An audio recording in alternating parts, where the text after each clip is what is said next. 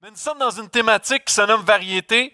Et euh, le but de cette thématique-là, c'est vraiment avoir variété de messages, variété de prédicateurs. Et ce matin, vous avez remarqué qu'on avait une variété de MC aussi. Fabien, qui est là, qui est venu euh, euh, faire le maître de cérémonie, en fait, c'est qu'il est un pasteur en formation au portail. Il était au site de Laval depuis plusieurs années, en fait. Et maintenant, il est au site de Saint-Eustache depuis un mois et demi environ avec sa femme. Peux-tu lever ta main, Irène? Les gens ne t'ont pas vu encore pas salué. Et euh, ils vont être ici euh, au portail Saint-Eustache parce que euh, nous croyons aussi que c'est une bonne opportunité pour eux de pouvoir se développer davantage à notre site. Alors, c'est une bonne nouvelle. Hein? C'est une bonne nouvelle. Alors, ce matin, on voulait en profiter pour l'introduire en tant que MC avec cette série Variété. OK, on commence. Est-ce que vous aimez les psaumes? Oui, super. J'aime beaucoup les psaumes, mais pour plusieurs raisons. Euh, les psaumes sont beaucoup, euh, évidemment, sont écrits, ils ont été beaucoup cités, euh, ils sont beaucoup chantés. Hein. La majorité des chants que nous faisons le dimanche matin proviennent des psaumes. Alors, il y a plusieurs, et, c'est beaucoup des, des fois c'est des prières, des fois c'est vraiment des chants et tout ça. Et je veux vous amener dans un psaume aujourd'hui qui, pour moi, est probablement un des plus beaux psaumes euh, euh, personnellement, que, j'aime beaucoup. À chaque fois que je le lis ou à chaque fois que je suis dans des, moments particuliers, je me rappelle, j'aime me rappeler ce psaume et c'est le psaume 8. Alors, euh, si vous avez vos Bibles, je vous invite à tourner dans le psaume 8. Et je trouve que c'est un des plus beaux psaumes et vous savez, on est beaucoup attiré par ce qui est beau. N'est-ce pas? On est beaucoup attiré par ce qui est beau. L'année dernière, je vous ai déjà dit qu'on a fait un voyage dans l'Ouest canadien. puis, on le fait en voiture dans le but de visiter vraiment notre pays. Parce que euh, moi, ça me fait toujours sourire lorsque les gens, euh, quand je leur dis que je viens du Canada, puis mettons, je suis dans un pays étranger, puis euh, je, vais leur dire que je viens du Canada, ils vont dire Tu as sûrement vu les rocheuses canadiennes, ça doit être beau. Mais je dis Ben non, parce que ça prend quatre, jours de route, quatre jours de voiture pour aller voir les rocheuses. Mais l'année dernière, on a eu cette opportunité-là, et à chaque province qu'on faisait, je trouvais que c'était de plus en plus beau. Au Québec, c'est le Québec. Tu arrives en Ontario, là, c'est des, des, pins tout le long. Après ça, tu arrives euh, dans le Manitoba. Là, là, tu commences à voir des plaines un petit peu, c'est un peu plus beau. Tu arrives en Alberta, oh, les prairies, c'est comme, waouh, c'est incroyable. Puis là, tu commences à voir des champs, perte de vue. Et là, tu arrives tranquillement au loin, tu vois les rocheuses. Puis c'est comme, oh, t'anticipes ce moment, euh, tant attendu parce que tu sais que c'est beau. Et là, plus tu arrives, plus c'est comme, waouh, c'est extraordinaire. Puis je me rappelle que j'étais dans ma voiture et là, on avait mis de la musique de film, là, là, pour aller chercher ton émotion. Là. C'était pas nécessairement voulu, mais on, écoutait de la musique, puis là, je vois les rocheuses, puis là, je suis juste ému devant les rocheuses. Et là, je suis plus capable de parler, puis là, ma femme a dit Voyons donc, chérie, qu'est-ce qui se passe? Je, ne sais pas, c'est juste trop beau. Puis là, je me mets à pleurer. Je suis tellement pas un gars émotif sur la création, la nature. C'est des montagnes, c'est de la roche. OK? Mais là, j'étais émotif au, au plus haut point. Puis là, là je, suis comme, wow, c'est beau. Et là, on a commencé à visiter un lac par-dessus un lac, une montagne par-dessus une montagne. Et là, je prenais des photos. Et moi, c'est pas mon genre. Hein. Souvent, là, ma femme me dit Ah, chérie, prends une photo. Puis là, je prends mon téléphone puis je dis Tiens, je prends les photos. J'aime pas prendre des photos. OK? Mais quand j'étais là-bas, j'étais rendu un freak. J'étais fou des photos. Je pense que j'ai pris mille photos.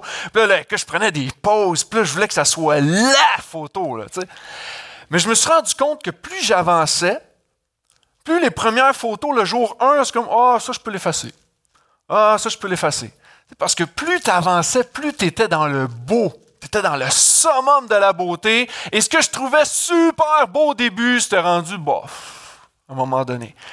On est attiré par ce qui est beau. Dans notre vie, on veut toujours quelque chose de meilleur, quelque chose de plus beau. On fait un super beau voyage sur le bord de la plage à Cuba. Tu vas chercher la prochaine fois une plage encore plus belle, un hôtel encore plus beau. Tu viens de, rénover ta maison. Après cinq ans, tu es tanné. Il faut que tu rénoves encore pour plus beau. Il y a toujours quelque chose de plus beau. Tu viens de t'acheter des vêtements. Il me semble qu'on est déjà tanné. On fait quelque chose d'encore plus beau. Hein? On est attiré vers ce qui est beau. Et les psaumes, il y a des psaumes qui sont beaux, mais il y en a un en particulier aujourd'hui qui est le psaume 8. Et pour moi, je vois dans la personne de Dieu, le Dieu trinitaire, le Père, le Fils et le Saint-Esprit, une beauté inégalée. Il n'y a rien qui, qui égale la beauté de Dieu. Est-ce que quelqu'un peut dire Amen ce matin? Psaume 8, verset 2, on lit ensemble. Éternel notre Seigneur, que ton nom est magnifique sur toute la terre. Ta majesté s'élève au-dessus des cieux. Par la bouche des enfants et de ceux qui sont à la mamelle, tu as fondé ta gloire pour confondre tes adversaires, pour imposer silence à l'ennemi et au vindicatif. Quand je contemple les cieux, ouvrage de tes mains, la lune et les étoiles que tu as créées, qu'est-ce que l'homme pour que tu te souviennes de lui? Et le Fils de l'homme pour que tu prennes garde à lui? Tu l'as fait de peu inférieur à Dieu et tu l'as couronné de gloire et de magnificence. Tu lui as donné la domination sur les œuvres de tes mains. Tu as tout mis sous ses pieds. Les brebis comme les bœufs et les animaux des champs, les oiseaux du ciel et les poissons de la mer, tout ce qui parcourt les sentiers des mers. Éternel, notre Seigneur, que ton nom est magnifique sur toute la terre. J'aimerais qu'on regarde à sept caractéristiques d'une beauté inégalée. Premièrement, le texte commence en disant éternel. Je trouve ça intéressant que le verset 2 et le verset 10, c'est la même chose.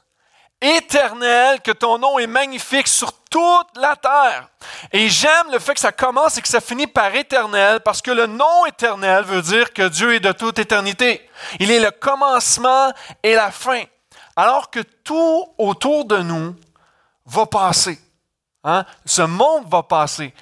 Tout est éphémère autour, tout est vanité. Notre corps va passer également, notre vie va passer, mais Dieu ne passe pas, il est éternel.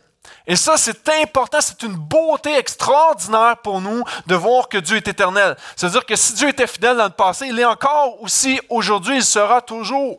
Il est éternel, le commencement, la fin.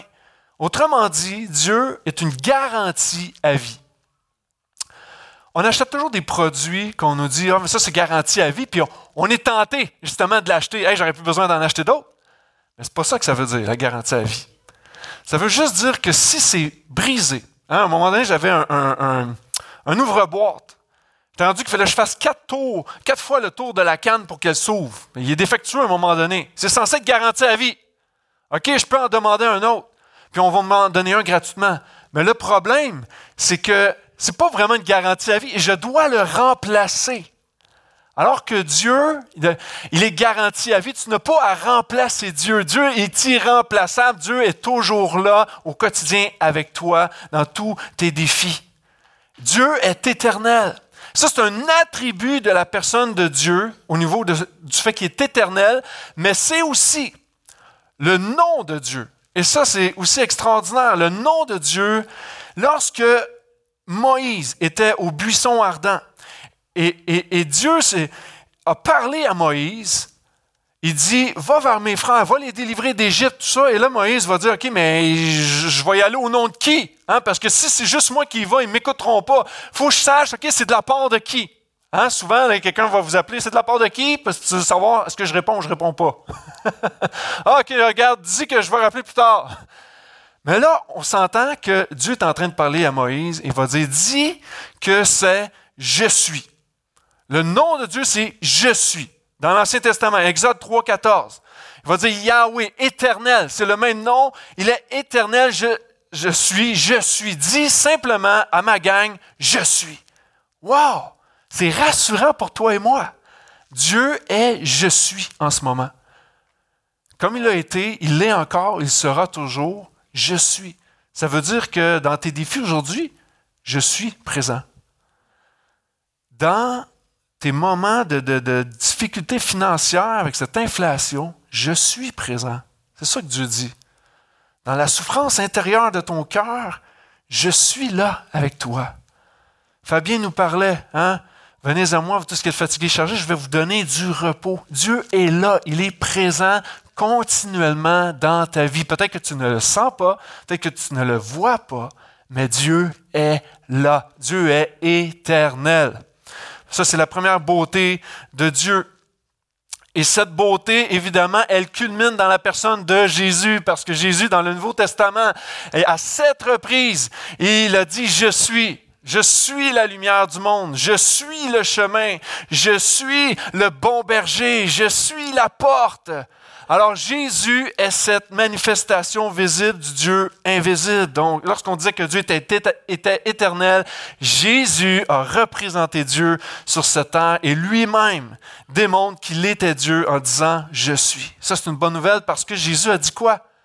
Il y a, euh, lors des baptêmes, je mentionnais ce verset de Matthieu 28, il dit, je suis avec vous ou je serai avec vous tous les jours jusqu'à la fin. Sa première beauté inégalée de Dieu, il est éternel. La deuxième beauté, c'est le deux et troisième mot du texte. Il dit notre Seigneur. Donc éternel, notre Seigneur. Seigneur, c'est quoi? C'était un maître de maison. Hein? J'ai essayé de passer ça à la maison, ça n'a pas marché disant à ma femme, OK, c'est un maître de maison, je suis une maître à la maison, tu dois m'appeler Seigneur. Ça n'a pas fonctionné, OK? Puis essayez pas ça, là. OK, c'est macho. OK? Donc on le fait pas. Notre Seigneur veut dire que c'est maître de maison. Donc Dieu est ce maître. Jésus est ce maître de notre maison. Il veut nous démontrer qu'il règne sur nous. Il règne sur nos vies. Donc on sait que nous avons, euh, que Dieu est stable. Ça, c'est réconfortant pour vous et moi. Il est notre Seigneur. Il est notre maître de maison. Et le notre est important. Hein, parce qu'il n'est pas juste Seigneur. Il est notre Seigneur. Si je vous dis, OK, Justin Trudeau, c'est notre premier ministre, on est d'accord? C'est notre premier ministre. Mais si je demande aux gens de l'Europe, ils vont dire, ben c'est un premier ministre. Ça n'a pas la même signification. Quelqu'un qui est Seigneur, c'est notre Seigneur? Non, on, a un contact personnel, on a un lien direct avec le Seigneur Jésus. Et ça, ça fait toute la différence. C'est pas un Seigneur parmi tant d'autres, c'est pas un roi parmi tant d'autres, c'est pas euh, un Dieu parmi tant d'autres. Non, il est le Dieu, il est le Messie, il est le Seigneur. Et en plus, c'est notre Seigneur. C'est notre Seigneur. Celui qui n'a pas mis sa foi en Jésus ne peut pas dire que c'est son Seigneur. Mais tous ceux qui ont confessé Jésus comme étant le Christ, le Seigneur, ça devient son Seigneur. C'est notre Seigneur. Et ça, c'est une beauté de Dieu. Il s'est révélé à nous en tant que notre Seigneur. Troisième caractéristique, il va dire que ton nom est magnifique sur toute la terre. Donc son nom est magnifique, c'est la troisième caractéristique. Lorsque on voulait avoir, euh, ben, on s'apprêtait à avoir notre premier enfant, on regardait pour savoir quel nom on va lui donner. Hein, souvent, de plus en plus aujourd'hui, lorsque tu veux trouver un nom pour un enfant, ce que tu veux, c'est avoir l'originalité. Être sûr a personne sur la terre qui a le même nom. Je le vois beaucoup. Et si c'est le même nom, il faut changer une lettre. Au lieu du I, on va mettre un Y. Au lieu C, on va mettre un K. Euh, il faut absolument que le nom soit unique. Il y en a beaucoup comme ça de plus en plus. En fait, on veut que le nom soit magnifique. Hein? Mais ce qui arrive avec ça, c'est qu'on ne sait pas qu'est-ce que l'enfant va devenir. Peut-être que le nom que tu lui donnes, le super beau nom que tu lui donnes, ça ne reflètera pas vraiment qui est cette personne éventuellement. Mais ce que j'aime dans la Bible, c'est que lorsqu'on dit que le nom de Dieu est magnifique, c'est que ça reflète qui Dieu est. Ça, c'est une bonne nouvelle. Et dans ce qu'il est, dans tous les attributs, on a vu Dieu est éternel, Dieu euh, est Seigneur, Dieu est souverain. C'est des attributs de Dieu. Et euh, on peut parler aussi de ce que euh, Dieu a fait et que son nom est magnifique dans ce qu'il a fait. Qu'est-ce qu'il a fait qui est si magnifique pour nous aujourd'hui? Il nous a sauvés. Il s'est incarné dans la personne de Jésus-Christ pour dire, je vais aller racheter un peuple qui est perdu. Ça, c'est une beauté inégalée. Le nom de Dieu est magnifique, pas parce que c'est un Dieu dans le ciel qui semble inatteignable. Il est venu jusqu'à nous. Ça, c'est merveilleux. On ne ferait pas ça pour personne. Dieu l'a fait pour nous parce qu'il nous aime. Le nom de Dieu est magnifique.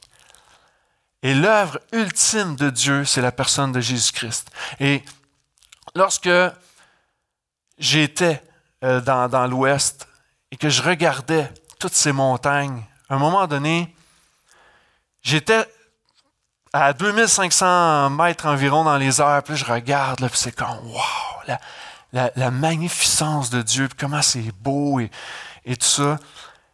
Et là, je, je, prends des photos, je vous ai dit, puis là, je montrais des photos à des gens, puis là, quand je reviens de voyage, puis là, hey, ça a dû être beau, hein, puis tout ça, puis je dis, ah, écoute, si tu savais, là, c'était tout un voyage. Ils disent, oh, ouais, je sais, j'ai vu tes photos sur Facebook. Je dis, non, c'est parce que tu comprends pas, là. C'est pas la même affaire du tout. C'est vrai qu'on dit qu'une image vaut mille mots. Mais vivre cette expérience te laisse sans mots. Et lorsque tu peux entendre parler de Dieu, tu peux entendre parler de Jésus, tu peux dire, ah oui, c'est vrai que ah, c'est beau ce que Dieu fait, c'est beau ce que euh, d'entendre qui Dieu est mais de vivre une nouvelle naissance, de vivre une expérience spirituelle où Jésus vient prendre ton péché, le prend à la croix, te renouvelle par le Saint-Esprit et que tu vis vraiment une vie de nouvelle naissance en lui, ça te laisse sans mots. Il n'y a pas de mots assez forts pour exprimer l'œuvre qui prend place en nous. Et ça, ça fait partie du nom magnifique de Dieu. Est-ce qu'il y a des gens qui l'avaient vécu ici ce matin? Yes.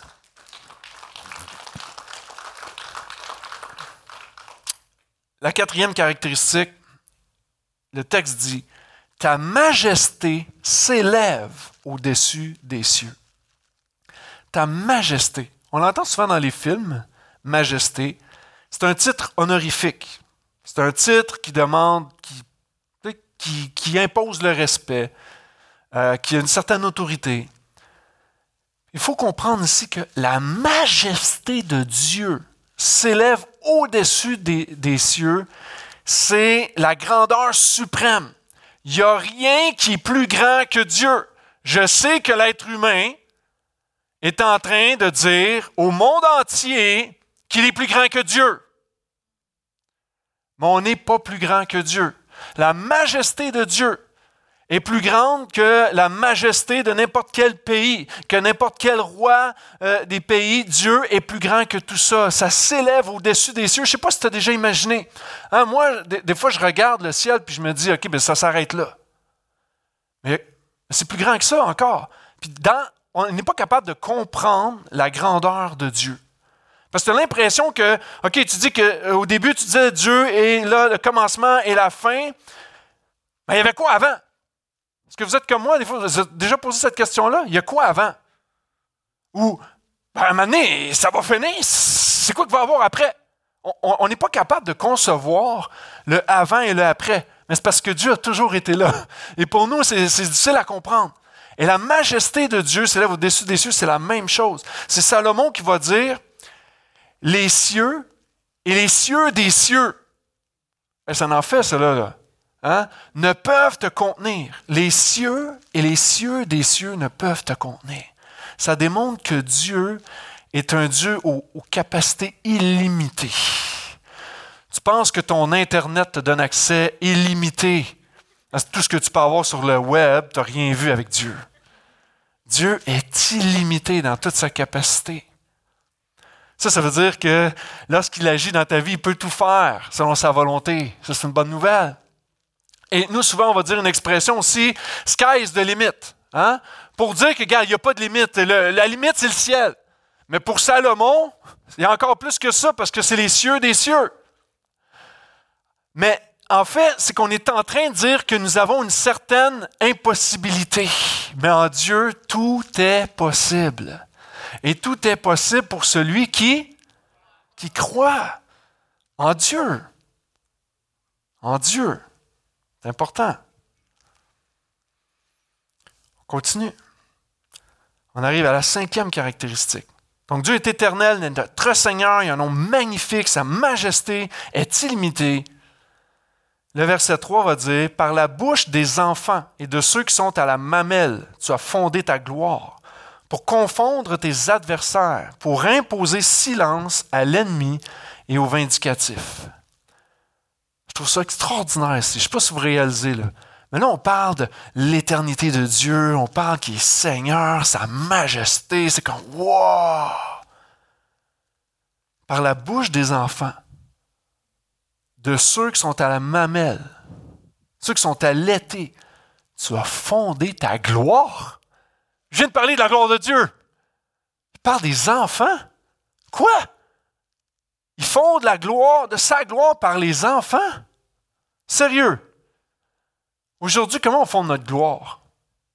Par les diplômes, par l'argent qu'on fait, le nombre de bateaux qu'on a à mettre sur l'eau, le nombre de voyages par année qu'on fait, la, maison à 8 millions, euh, on est populaire dans le monde entier. C'est quoi la gloire aujourd'hui? C'est ça. C'est le succès qui est visible les hommes. Puis on veut tous essayer de ressembler à quelque part à ce succès. On veut tous un certain succès. Mais quel est le véritable succès? la cinquième caractéristique de cette beauté inégalée de Dieu, c'est qu'il fonde sa gloire par la bouche des enfants. Ça, ça nous apprend quoi? L'humilité. C'est ça que ça nous apprend. L'humilité. La beauté inégalée de Dieu trouve son apogée parmi les plus petits. Dans Matthieu 21, Jésus est là, il vient d'entrer à Jérusalem, et là, il a fait quelques miracles, puis il y a les pharisiens, hein, les religieux, puis les scribes, ceux qui connaissaient les Écritures, vont avoir dédain de ce que Jésus fait. Ah, qu'est-ce que Jésus est en train de faire là? Et là, il y a des enfants qui louent le Seigneur.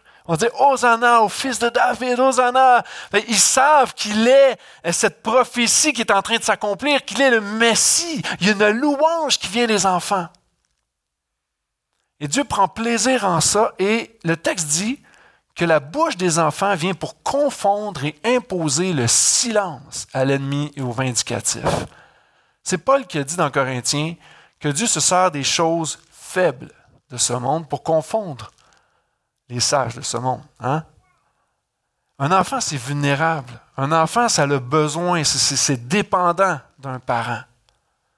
Ils sont vulnérables. Et à ce moment-là, Dieu est en train de dire que nous tous, hein, puis je parlais d'humilité, c'est dans l'humilité, Dieu va prendre plaisir à cette humilité-là, alors que les pharisiens étaient orgueilleux, puis ils ne pouvaient pas concevoir que Dieu agissait avec des gens vulnérables autour.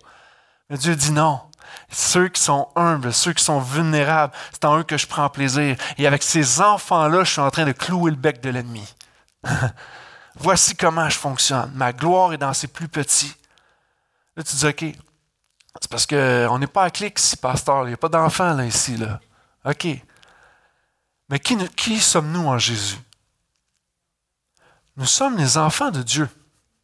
Nous sommes les enfants de Dieu. Alors Dieu fonde sa gloire en qui? Pas en n'importe qui. Pas en celui qui a huit diplômes. Celui qui a, brisé tous les records.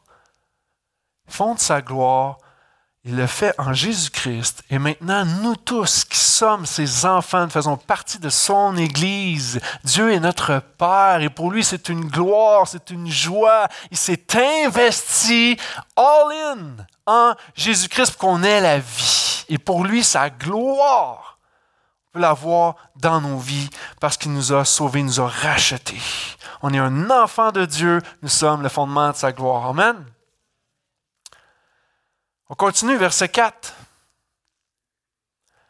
Quand je contemple les cieux, ouvrage de tes mains, la lune et les étoiles que tu as créées, qu'est-ce que l'homme pour que tu te souviennes de lui? Je ne sais pas pour vous, mais je me mets à la place de David un instant. Il parle de la gloire de Dieu, là, il parle des, enfants, il se rappelle vraiment des Écritures, comme quoi que Dieu prend plaisir en ses enfants. Puis là, il se met à regarder le ciel. Je sais pas si ça t'arrive des fois quand je contemple les cieux. Mais quand tu te mets à regarder, puis moi, honnêtement, c'est pas quelque chose que j'aime faire. Des fois, ma femme, elle me dit Ah, chérie, est-ce que. Ah, ça, regarde le beau ciel étoilé, est-ce qu'on va regarder les étoiles dehors C'est comme. Je suis obligé d'y aller. Il y a du tennis à la télé, là. Ça ne m'intéresse pas. Mais il y a des gens qui ont le télescope, ils regardent, puis là, ils peuvent t'enseigner, regarde, ça, c'est telle planète qu'on voit au loin, puis ça, c'est telle constellation, puis tout ça, puis c'est comme, OK, moi, ça ne m'intéresse pas. Là, David regarde ça. C'est comme, wow, quand je contemple les cieux, les merveilles de Dieu, et là, il va dire, ouvrage de tes mains. Dieu est un architecte quoi qu'on dise, quoi que les scientifiques disent, que ça arrive par hasard ou quoi que ce soit, imagine-toi un instant, tout est placé à sa place. Pourquoi on a un calendrier aujourd'hui? Pourquoi il y a une lune qui revient à chaque mois, la pleine lune? C'est pas arrivé au hasard. Il y a un architecte dans le ciel. Et David le savait. Quand je vois l'ouvrage de tes mains, lorsque tu regardes quelqu'un faire une sculpture ou peindre une toile, les détails qui sont là, c'est hallucinant. Et quand tu regardes le ciel, c'est hallucinant quand tu te mets à penser que c'est l'ouvrage des mains de Dieu. Dieu est grand. Quand je contemple les cieux, l'ouvrage de tes mains, la lune et les étoiles que tu as créées, je vais dire, qu'est-ce que l'homme? Qu'est-ce que l'homme?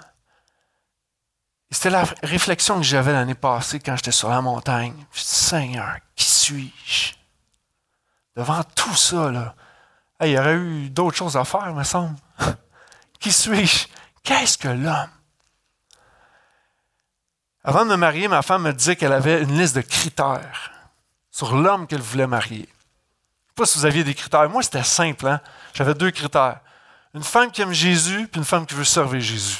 C'était pas compliqué. Elle, elle en avait 40. Là. Fallait que je passe le test. Là. Fallait pas que j'aille 60 là. Elle n'a pas demandé 100% une chance au moins 80% Et là, elle, m'a montré sa liste, puis elle cochait des trucs dans sa, feuille pour savoir est-ce qu'il répond à tous ces critères-là. OK? C'est quoi un homme? Elle savait qu'est-ce qu'elle voulait d'un homme. Puis si je te posais la question, il y a toutes sortes de réponses qui peuvent sortir. Qu'est-ce qu'un homme? Un homme, c'est quelqu'un de responsable. Un homme, c'est quelqu'un qui va prendre soin de sa famille. Un homme, c'est quelqu'un qui va prendre l'initiative aussi pour avoir ce leadership, exercer son leadership spirituel. Un homme, c'est quelqu'un qui va protéger. Un homme, euh, c'est quelqu'un qui va ouvrir la porte aux dames. Hmm? Un homme, c'est quoi? On peut continuer longtemps. On peut avoir une haute définition de c'est quoi un homme. Pour d'autres, je peux te poser la question, c'est quoi un homme? Un homme, c'est un grand imbécile. Un homme, c'est quelqu'un qui abandonne ses proches. Un homme, c'est quelqu'un qui est violent. Un homme, c'est quelqu'un de macho. Un homme, c'est quelqu'un qui ne prend pas ses responsabilités. C'est la réalité pour certains. Un homme, ça pense juste à ça, un homme. Je laisse interpréter. Un homme, c'est quoi? Par une haute définition, on peut avoir une basse définition d'un homme. Mais voici ce que la Bible dit sur l'homme. C'est ça qui est important à savoir. Qu'est-ce que la Bible dit sur l'homme? Et en fait, là, tu dis peut-être, OK, puis la femme, elle. J'y arrive à la femme. en, passant, j'ai vu un documentaire euh, il y a quelque temps de ça, et ça se nommait What is a Woman? Et dans le bas, ça disait il y a quelques questions que tu devrais éviter de poser. Alors, je ne m'aventurerai pas trop sur la question ce matin. Qu'est-ce qu'une femme?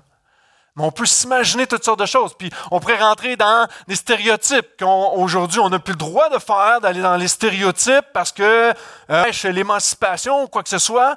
Juste pour l'exercice, ok, je viens de dire c'est quoi un, un homme, haute définition, basse définition de l'homme. Maintenant, on pourrait dire c'est quoi une femme? Hein, ben, une femme, c'est quelqu'un qui, va accoucher. Une femme, c'est quelqu'un qui va prendre soin de sa famille. C'est quelqu'un qui va nourrir ses enfants. C'est quelqu'un qui va les habiller. C'est quelqu'un qui va les aider à se préparer à aller à l'école. C'est quelqu'un qui va donner les bains soirs. C'est quelqu'un qui fait le ménage, qui lave le plancher, qui fait la vaisselle. On peut continuer longtemps. Une femme, c'est quoi en plus? C'est quelqu'un qui doit aller travailler, qui doit pouvoir besoin de sa famille, parce que des fois, il y a peut-être un homme qui n'était pas là présent à la maison. Il y a beaucoup de choses pour la femme. Qu'est-ce que la femme? Et même à un moment donné, dans le documentaire, il disait, ben, on ne sait pas qu'est-ce qu'un homme et qu'est-ce qu'une femme. On est vraiment dans un moment où on est en train de tout déconstruire. Mais qu'est-ce que la Bible dit? Lorsqu'on parle de l'homme, qu'est-ce que l'homme? On parle aussi de la femme, on parle de l'être humain. Qu'est-ce que l'homme? Ce même David, au psaume 144, va dire ceci. L'homme est semblable à un souffle. Ses jours sont comme l'ombre qui passe. On peut se sentir important, Mais selon la Bible, l'homme est comme un souffle. As un, gâteau d'anniversaire avec des bougies. Tu souffles dessus. Voilà, fini. On a l'impression que ça fait longtemps qu'on vit.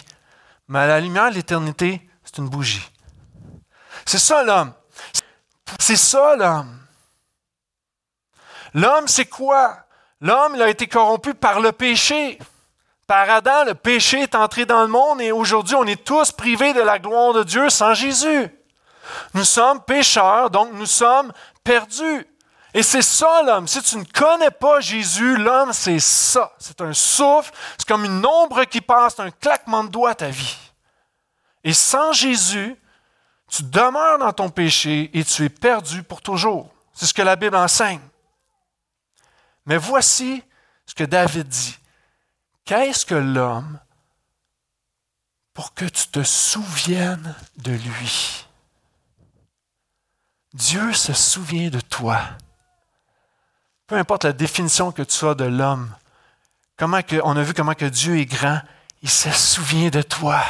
Dieu s'est penché vers toi, et je l'ai mentionné un petit peu euh, tout à l'heure, mais Dieu s'est incarné dans la personne de Jésus-Christ. Il est venu sur cette terre afin de te racheter, afin que tu puisses être complètement libéré, délivré euh, du péché, afin que tu vives par lui. Ça, c'est la bonne nouvelle. Il s'est souvenu de toi. Et je me rappelle, je crois l'avoir déjà raconté ici, mais cette histoire vraiment me, me bénit de ce prêtre catholique euh, romain, le, le, père Chiniki. Peut-être vous avez entendu parler, le père Chiniki. Il était beaucoup dans, les œuvres sur la tempérance, puis il faisait toutes sortes de missions aussi, puis il était très engagé au sein de l'Église catholique, puis en même temps, dans son cœur, euh, il, il, était en train de vivre une nouvelle naissance, mais il savait juste pas encore que c'était une nouvelle naissance, mais tu voyais dans son livre qu'il challengeait plein de trucs, puis que la vie de l'esprit est en lui, et il arrive un moment donné où il est sur son lit de mort. Il se sentait vraiment partir et là, il se met à prier, puis là, il vous voit le Seigneur, puis il vous voyait des saints aussi, puis il mélangeait, tout ça ensemble, puis il dit, faites en sorte que, euh, que je sois sauvé, parce que j'ai, fait beaucoup de prières, j'ai fait beaucoup de missions, j'ai fait beaucoup d'œuvres, puis tout ça, puis je mérite tellement d'aller au ciel. Il est en train de, dire à Dieu que par toutes les, œuvres, hein, le succès que j'ai eu sur terre, je, euh, je devrais aller au ciel avec toi. Et tout à coup, il, y a une image qui apparaît devant lui, comme une vision qui arrive avec une balance. Et dans la balance, il y a deux assiettes. La première, il y avait un petit grain de sable. Et Dieu lui disait, tu vois le grain de sable? C'est tes œuvres, ça. Pour moi, ça vaut rien. Ici, dans l'autre assiette, il voit une montagne de toutes sortes de, de déchets qui sont là. Puis il lui montre, ça, c'est tes péchés. Jésus est mort pour ces péchés-là. Il faut que tu comprennes que lorsque tu mets ta foi en Jésus, c'est parce que tu sais qu'il a payé pour tes péchés. Tes œuvres, oui, sont une conséquence de ta foi, mais si c'est juste par les œuvres, tu essaies d'être sauvé, ça ne sert à rien, ça n'a aucun poids dans la balance.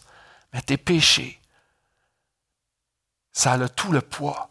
Et justement, je suis venu dans la personne de Jésus pour payer pour ça. Et à cause de ça, tu peux avoir la vie éternelle, parce que tu mets ta foi en Jésus. Il s'est souvenu de nous. Si vous avez mis votre foi en Jésus, hein, Dieu s'est souvenu de nous, il vous a révélé qui est Jésus. Et maintenant, vous marchez avec lui. Si tu ne connais pas Jésus, sache ce matin que ce Dieu qui s'est souvenu de nous tous, pour toi qui n'as pas mis ta foi en Jésus, Dieu l'a envoyé aussi pour toi. Dieu il a envoyé Christ à la croix pour toi, que tu puisses te repentir de tes péchés, mettre ta foi en lui ce matin. Et il va continuer. Il va dire, qu'est-ce que l'homme que tu te souviennes de lui, qu'est-ce que le Fils d'homme ou qu'est-ce que l'humain, euh, l'être humain, pour que tu prennes garde à lui? Et je vais faire le lien avec Jésus dans un instant. Mais lorsqu'on parle vraiment du Fils de l'homme, c'est vraiment l'humain, l'être humain. Euh, autrement dit, qui nous sommes pour que tu prennes garde à nous? Et je me rappelle, euh, à un moment donné, j'étais assis sur mon balcon. Puis là, je vois un, oiseau dans l'arbre. Là, je le regarde. Pit, pit, pit. Puis là, je le regarde. Je dis, hey, c'était bien, toi. Hein? pas de problème, hein? C'est comme la vie a l'air tellement facile, là. Hey, aimerais-tu ça être un oiseau pendant un instant?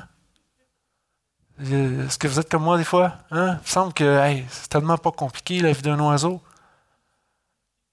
Le Seigneur m'a rappelé quelque chose. Il m'a rappelé sa parole dans Matthieu 6. Inquiète-toi pas de rien. Tu vois les oiseaux. Ils ne sèment pas, ne moissonnent pas, puis pourtant je les nourris. À combien plus forte raison je vais prendre soin de mes enfants?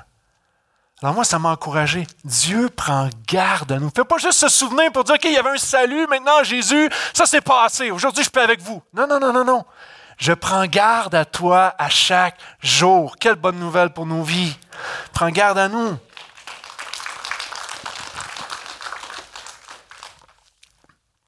Maintenant, verset 6, il dit, tu l'as fait de peu inférieur à Dieu en parlant de l'homme.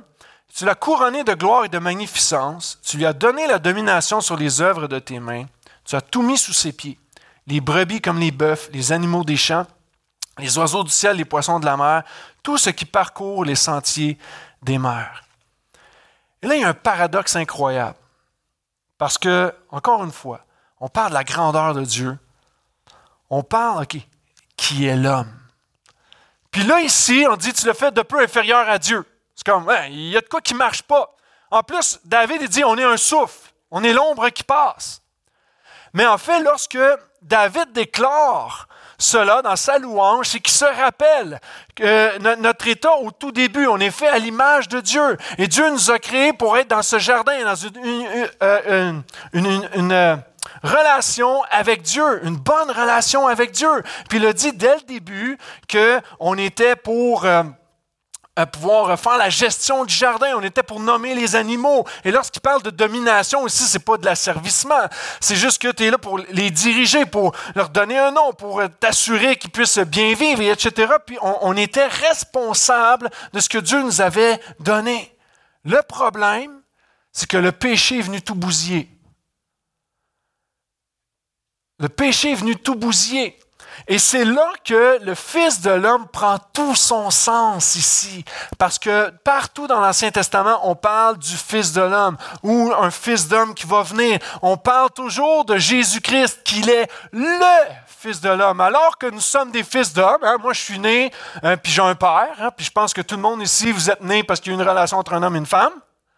Donc nous sommes tous fils d'homme à quelque part, filles d'homme à quelque part. Mais ici, il y a le Fils de l'homme qui vient, qui descend, et lui, il est couronné de gloire, il est couronné de magnificence, c'est lui qui domine, c'est lui qui a autorité sur toute chose. Là où l'homme a échoué, Dieu n'a pas échoué. Et la septième vérité, la septième beauté inégalée, c'est que Dieu, il a couronné Jésus de gloire. C'est Jésus qui reçoit toute la gloire. Et lorsqu'on dit de peu inférieur à Dieu, tu peux dire, wow, attends une minute, parce que Jésus est Dieu. Oui. Mais le moment où il était sur cette terre, par sa souffrance, il était de peu inférieur à Dieu. Mais il était pleinement Dieu. C'est simplement dans son humanité, il devait souffrir à la croix, il était un peu inférieur. Mais ce, psaume nous rappelle non seulement l'origine, le plan de Dieu au départ, mais que le plan de Dieu n'a pas changé. Il a, il a pu l'accomplir dans la personne de Jésus-Christ. Et on a une raison de pouvoir célébrer aujourd'hui. Et quand le texte dit il a tout mis sous ses pieds, j'aime m'imaginer un peu la scène du vainqueur. Ça m'a tenté de l'illustrer avec quelqu'un, mais je ne le ferai pas. Vous allez comprendre pourquoi. Imaginez, l'ennemi est abattu, il est par terre. Et là, tu vois, tu vois ça dans les films des fois, quelqu'un qui met le pied sur la gorge. C'est pour ça que je ne voulais pas avoir personne. Le pied sur la gorge, tu lèves le poing, puis j'ai gagné.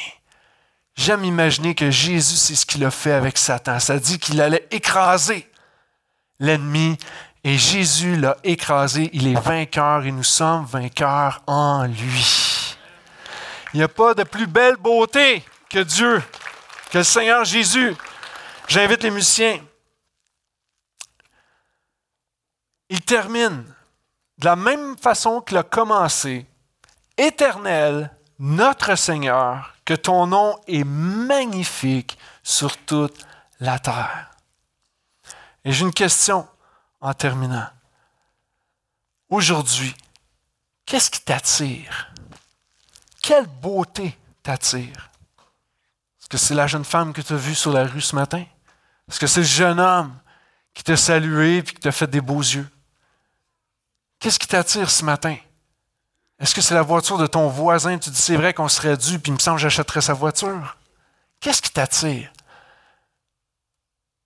Il y a plein de choses qu'on pourrait envoyer dans n'importe quelle direction. Mais qu'est-ce qui t'attire?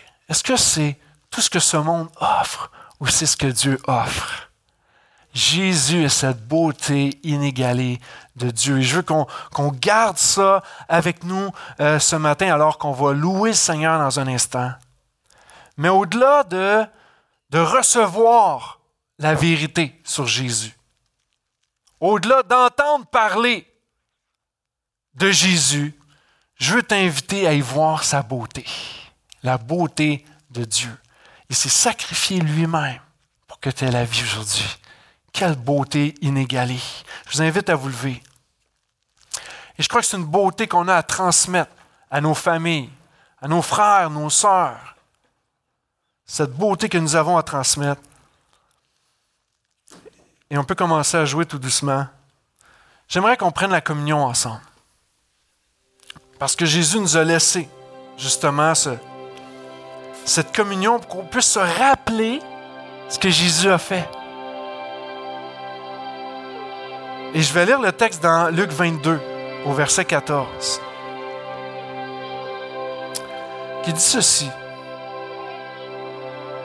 L'heure venue, il se mit à table, et les apôtres avec lui.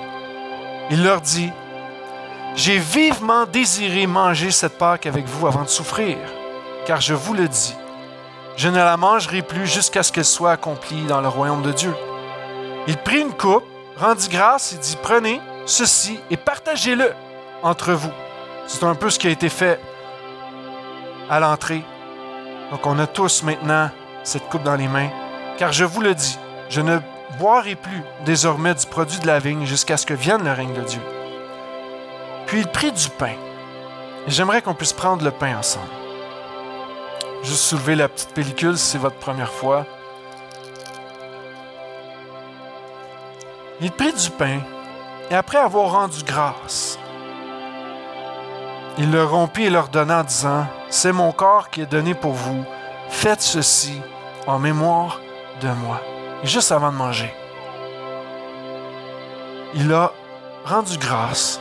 Et j'aimerais qu'on rende grâce. J'aimerais qu'on soit comme le psalmiste David quelques instants, où il a élevé la voix à Dieu, où il a composé des écrits, il a composé un chant peut-être, il a composé ses paroles en reconnaissance pour cette beauté de Dieu, ce Dieu éternel, ce Dieu Seigneur, ce nom magnifique, qui a une majesté élevée au-dessus des cieux, qui a une majesté illimitée. Seigneur, toi qui as fondé ta gloire par la bouche des enfants, des gens vulnérables. Seigneur, nous qui, à nos propres yeux, on peut penser que nous sommes quelque chose, mais en fait, nous ne sommes pas grand-chose. Nous sommes un souffle, comme l'ombre qui passe. Mais dans ton amour, Seigneur, tu t'es incarné dans la personne de Christ pour aller à la croix, parce que tu savais que nous étions perdus dans nos péchés, que nous étions privés de ta gloire, nous étions séparés d'avec toi. Mais par ce sacrifice de Christ qui a payé pour nos péchés, ça nous a réconciliés avec toi. Et c'est pourquoi aujourd'hui, on est reconnaissant pour ce prix payé, pour ce corps brisé, pour ce pain que nous allons consommer parce qu'il représente cette souffrance de Christ à la croix pour mon péché. Mangeons ensemble.